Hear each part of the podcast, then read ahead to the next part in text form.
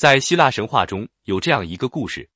诸神为了惩罚西西弗斯，让他不仿宋的将一块巨大的石头推向山顶，而石头由于自身的重量，则会不停的滚下山去。诸神以为再也没有什么惩罚比进行这种无效无望的劳动更厉害了。然而他们想错了，搬动巨石这一没有效果的事业，让西西弗斯感受到了他在创造自己的命运，而他的价值就体现在这种搬运的过程中，所以他很幸福。西西弗斯这样一次次重复搬动的过程，正是怀着永无停歇、永不气馁的奋斗意志，享受过程，超越了他自己的命运。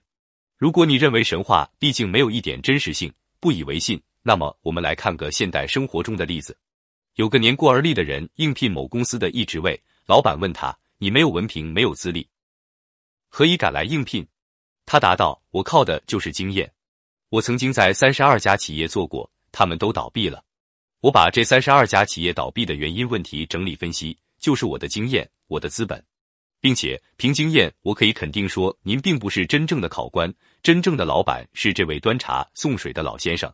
结果可想而知。旁边的老先生走过来说：“你被录用了，但我想问一下，我是什么地方出了破绽？”这个人之所以被录用，原因只有一个：一次次失败并不要紧，只要一次次再站起来，那么经验就是财富。成功和失败就像一对孪生姐妹，当他们从人类诞生的那一天起，就携手来到了世上。成功与失败的出现可以说是历史发展的必然产物。历史在成功与失败间得以前行，但是人们总是主观的认为失败